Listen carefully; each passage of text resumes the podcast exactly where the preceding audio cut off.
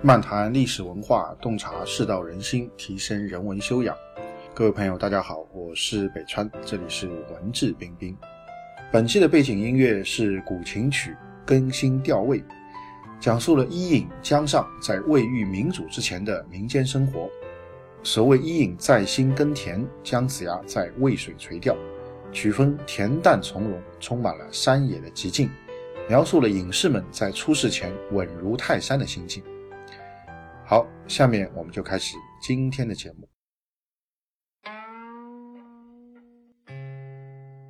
今天跟大家来讲一则《世说新语》中的故事。那么这一则故事呢，是有关看人的。那么这个呢，对我们日常生活当中，我觉得也是挺有帮助的，因为我们每天都要跟多的人交往，每天都要跟不同的人打交道。那么如何去识人，如何去看人啊，如何去鉴别一个人，呃，他到底是一个属于什么样一类的人，未来会不会有一个好的发展啊，或者与他交往会不会啊，这个有一个好的结果啊，那这可以说是非常重要的一项技能吧。那么正好在《世说新语》当中呢，有这样一则故事啊，我觉得很有意思，就拿来跟大家做分享。那么这则故事呢，讲的它的一个大的背景时代啊，是在三国时期啊。那么当时呢，在北方的魏国，那么魏国当时有几位名士啊，当时应该已经是魏明帝啊，这个曹睿去世以后，小皇帝曹芳年纪还小，所以呢，这个曹睿在临终前呢，就托了两个辅政大臣啊，一个是曹爽啊，还有一个就是很有名的司马懿。那么当然。这两个人后来经过博弈之后呢，司马懿是掌权了，获胜了，那么曹爽呢就被完全消灭掉了啊。那么这则故事是发生在曹爽可以说是被消灭之前啊这样的一个时代背景啊，发生在三国时期的魏国。那么当时呃三国时期魏国有三位名士啊非常有名的，一个叫何晏啊，一个叫邓阳，还有一个呢叫夏侯玄。这三个人呢，在当时的魏国啊，非常的有名望啊，很多人都认为他们是一时之豪杰啊。但是呢，他们这三个人呢，同时看中一个人啊，这个人呢叫复古啊，很有意思啊，这个名字叫复古啊，当然这个字不是这样写的。那么，但这个复古呢，在当时也非常有名啊，他非常年轻的时候啊，这个才二十出头的时候，就已经被当时的这个司空啊，啊朝中的重臣啊，这个三公之一的这个大司空陈群。辟为自己的属官啊，做了他的这个可以说成群办公室的里面的一个秘书。那么这是一种非常荣耀的这样的一种存在啊，这样的一个状态。那么他年纪很轻啊，才二十出头，所以当时何晏、邓阳和夏侯玄呢都想去结交这个复古啊，都想去结交复古啊。他们三个已经是当朝名士了，当朝三位名士都想去结交一个二十岁出头的年轻人。那如果放到今天的话，可能啊，这位年轻人会感到非常的受宠若惊啊，啊，这个可能会觉得说，非常的急于想和这三位名士牵上线，啊，这个有一个很好的一种人脉的一种交流啊。但是呢，这个复古跟我们想的都不一样啊，他拒绝了啊这三位啊当朝名士的结交，啊，就是人家已经是当朝名士了，主动抛橄榄枝。啊，要跟你交往啊，但是呢，复古全部都拒绝了。那么当时复古有个好友叫荀粲，那荀粲就觉得这件事情很奇怪，哎，你为什么拒绝人家跟你交往呢？啊，且不论他们三个人都是啊非常有声望的人，就算是三个普通人，人家结交你，你也不应该啊这个很冷淡的、很无理的就拒绝啊。更何况他们三个是名士啊，你拒绝他们，从轻的角度来讲，你就不担心啊自己这个丧失了很多的机会吗？甚至从重的角度来讲，你就不担心得罪他们啊？将来他们这个给你小揭穿吗？啊，你还要不要在这个魏国的政坛上混了呢？啊，所以这个荀粲啊就很奇怪啊，他有一次呢就私底下去问这个复古，他说为什么何晏、邓阳和夏侯玄你都不待见他们啊，都不愿意跟他们交往？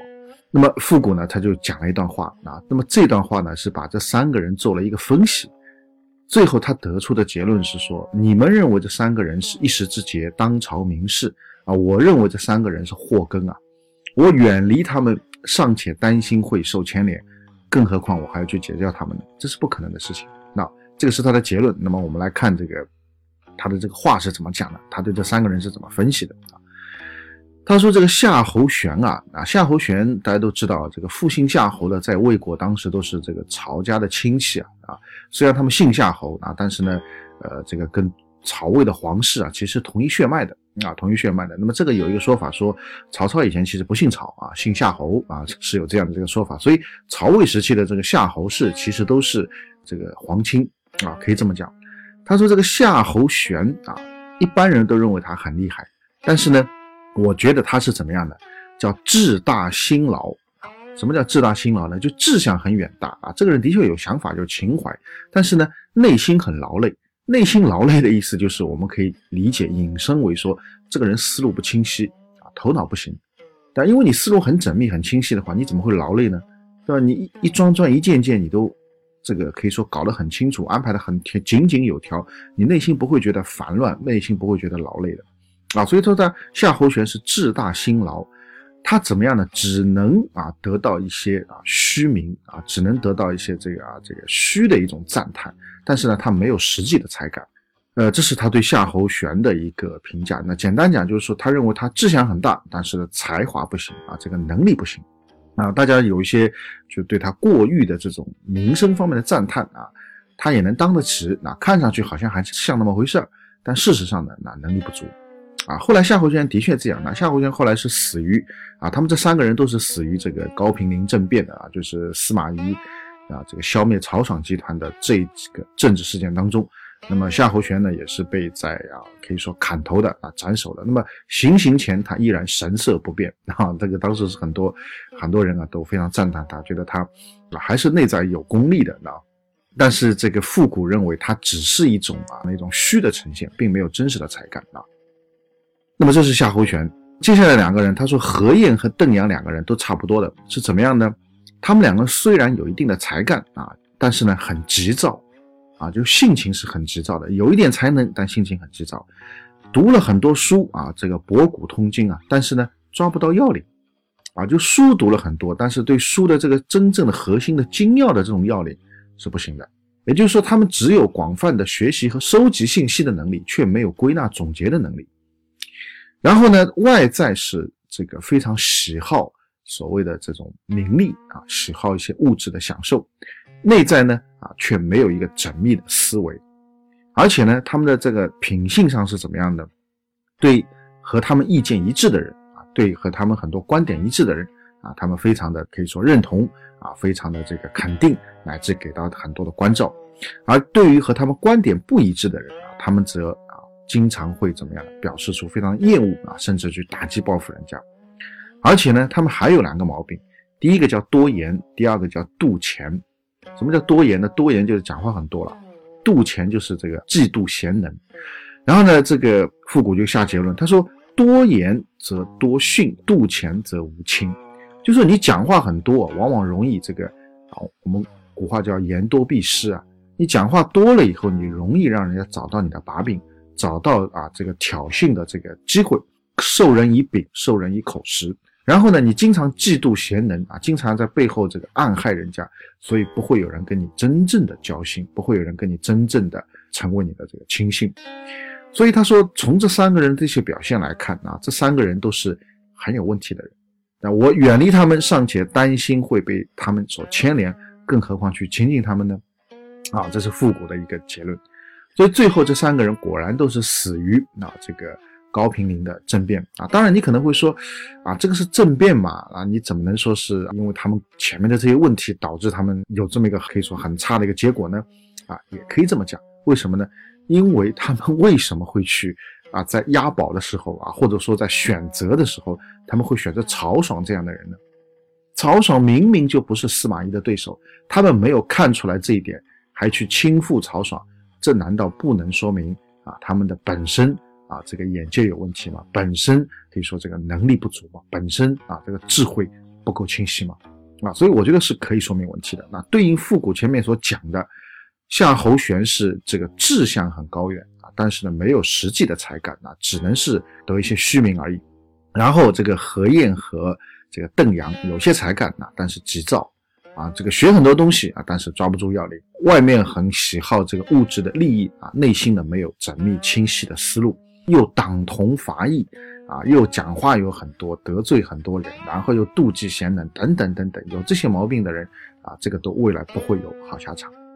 那么，我觉得这则故事当然有它的一个啊所谓的特殊性啊，但是呢，里面也有很多的共通性。虽然这是一千多年前的识人的一些小技巧、小方法，但是呢，一千多年以后，我们依然可以用得上。